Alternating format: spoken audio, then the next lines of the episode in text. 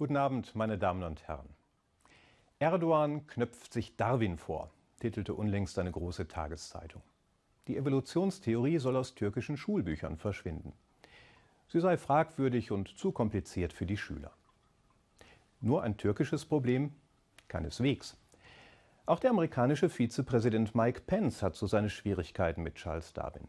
Und in der britischen DUP, immerhin einer Regierungspartei, sind ebenfalls nicht wenige der Meinung, dass die Evolutionslehre nicht in die Schule gehört. Seltsam. Warum reiben sich derart viele Politiker an einer Lehre, die unter Naturwissenschaftlern doch mittlerweile allgemein anerkannt ist?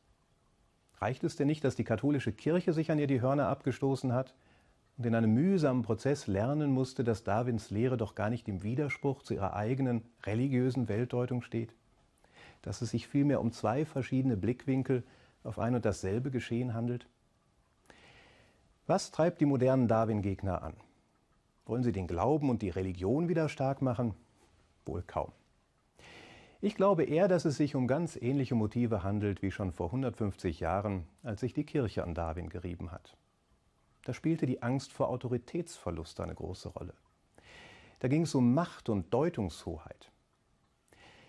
Wer bestehende Machtverhältnisse legitimieren will, der hat es leichter mit einem Gott, der die Welt geschaffen hat, wie sie nun mal ist, als mit der Vorstellung, dass alles im Werden ist und dass dieses Werden von ganz vielen verschiedenen Faktoren beeinflusst wird.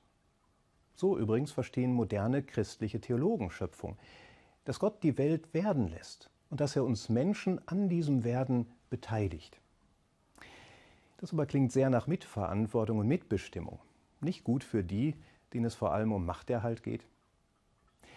Deshalb gehen bei mir Warnlichter an, wenn Politiker meinen, sich zu Anwälten einer bestimmten religiösen Weltanschauung machen zu müssen. Vor allem, wenn sie dabei weder aus der Geschichte lernen, noch sich mit der aktuellen theologischen Lehre auseinandersetzen. Das riecht mir dann doch zu sehr nach Verzweckung und Missbrauch von Religion.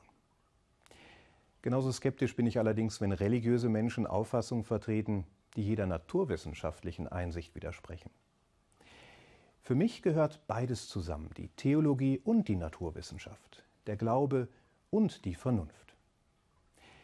Wenn ich als Christ glaube, dass Gott uns Menschen geschaffen hat, dann glaube ich, dass er auch unsere Vernunft und unseren Wissensdrang geschaffen hat.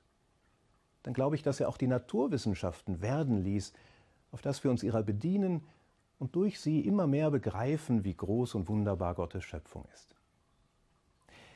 In der Bibel steht, dass Gott die Welt in sechs Tagen geschaffen hat und dass er am siebten Tag geruht hat. Ist das wörtlich zu verstehen? Natürlich nicht, denn es widerspricht jedweder naturwissenschaftlichen Erkenntnis. Aber am siebten Tag zu ruhen und Gott mal wieder dafür zu danken, wie wunderbar unsere Welt geworden ist, ist trotzdem gut. In diesem Sinne einen geruhsamen und erholsamen Sonntag.